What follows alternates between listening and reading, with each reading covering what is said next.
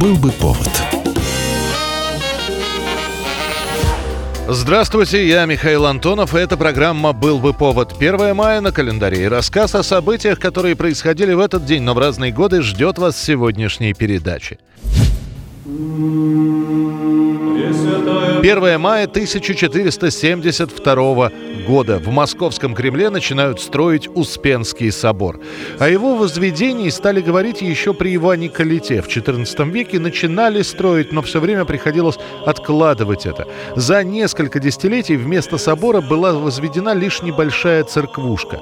Она очень сильно пострадает во время одного из пожаров, и вот после этого уже Иван III решает возвести все-таки нечто крупное, величественное, монументальное. Для сбора средств на строительство все монастыри облагают налогами, а мирян священнослужителей призывают к пожертвованиям. Проект поручен мастерам Кривцову и Мышкину. Руководят работой Владимир Григорьевич и Иван Владимирович Ховрины. В 1472 году состоится торжественная церемония закладки храма.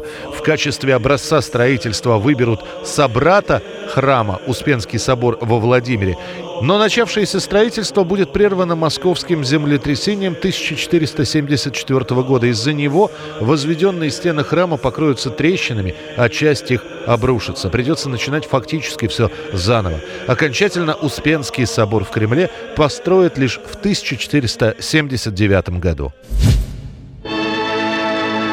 1836 год, 1 мая, Александрийский театр в Санкт-Петербурге показывает премьеру пьесу Николая Гоголя «Ревизор». Я пригласил вас, господа, с тем, чтобы сообщить вам пренеприятное известие.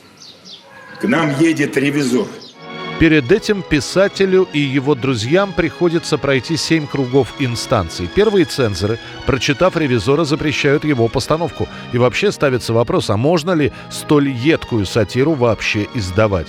Гоголь обращается к друзьям, писателю Жуковскому, князю Вяземскому и графу Виельгорскому. Последний будет читать отрывки пьесы «Во дворце». Николаю Первому и его окружению услышанное понравится, и высочайшее разрешение на публикацию и постановку получено. Ревизора отдают в третье отделение драматической цензуры. Уже зная о решении императора, цензоры ставят вердикт. Эта пьеса остроумна и великолепно написана. Автор ее принадлежит к числу выдающихся русских писателей и новеллистов. Пьеса не заключает в себе ничего предосудительного. Как вы думаете, Петр Иванович, кто он такой в рассуждении чина? Я так думаю, чуть ли не генерал. А я так думаю, что генерал-то ему и в подметке не станет. А уж как генерал, то сам э, генералиссимус. И вот премьера. Государь-император Николай I с наследником внезапно изволит присутствовать на представлении и остается чрезвычайно доволен, хохочет от всей души. Театр в тот день зарабатывает для себя сумму в 4220 рублей с представления. Чему смеетесь над собой? Смеетесь? Сам же Гоголь первой постановкой остается недоволен. Хлестаков, по его мнению, кажется слишком водевильным, публика смеется вовсе не в тех местах, где предполагал сам автор. 1917 год, 1 мая, впервые в России праздник 1 мая отмечается свободно. Активное участие в праздничных демонстрациях и митингах наряду с рабочими принимают солдаты. Прошедшая два месяца назад февральская революция опьянила народ. С утра по всем мостам, по всем улицам стекаются к центру шествия. Шествие рабочих, солдат, мужиков, женщин, детей. Впереди высоко развиваются красные знамена с большим трудом борющиеся с ветром. Это и в Петрограде, и в Москве. У многих на груди красный бант. Его можно увидеть и на женской шубке, и на солдатском мундире, и на дорогом пальто. Выступают ораторы, студенчество, кто-то из крестьян крестьян, далее представитель еврейского сообщества, кто-то из солдатского комитета. Наиболее удачливые реплики ораторов заглушаются аплодисментами и лозунгами. «Долой войну! Да здравствует интернационал! Мы хотим свободы земли и мира!» Большого митинга одного как такового нет. Собираются кучками. То тут, то там. В одном конце могут начать петь Марсельезу, в другом затянуть дубинушку. Освистывают временное правительство.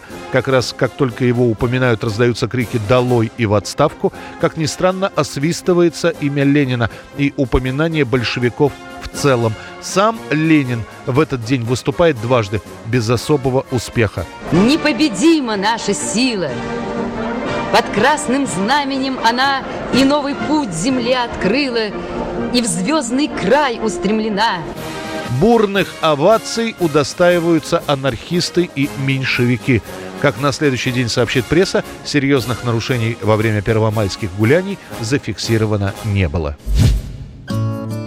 1994 год, 1 мая. Меломаны страны не верят. В Москве выступает группа «Воскресенье». Прошло почти 10 лет с того момента, как коллектив прекратил свое существование. И вот нате вам, реинкарнация. Все те же Никольский, Сапунов, Романов – Однако уже после первого концерта Никольский навсегда уйдет из группы, а этот состав войдет в историю как «Воскресенье номер три». Есть у меня песни различные, есть и необычные, вам ни к чему. Есть у меня песни обычные, но безразличные мне самому.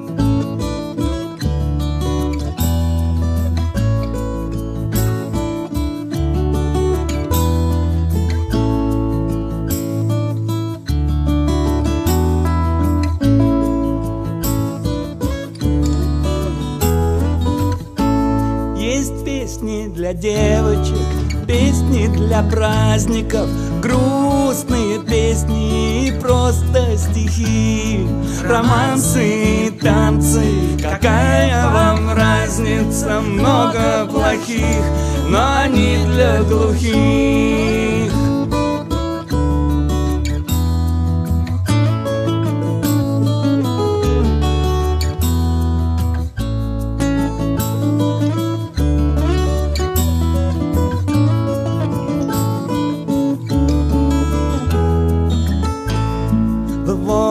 Ворохе песен Для каждого случая есть тихая радость И громкая грусть.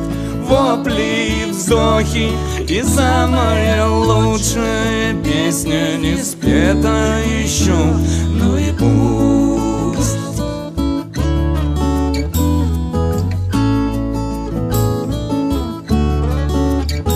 Это была программа «Был бы повод» и рассказ о событиях, которые происходили в этот день, 1 мая, но в разные годы. Очередной выпуск завтра. В студии был Михаил Антонов. До встречи. «Был бы повод»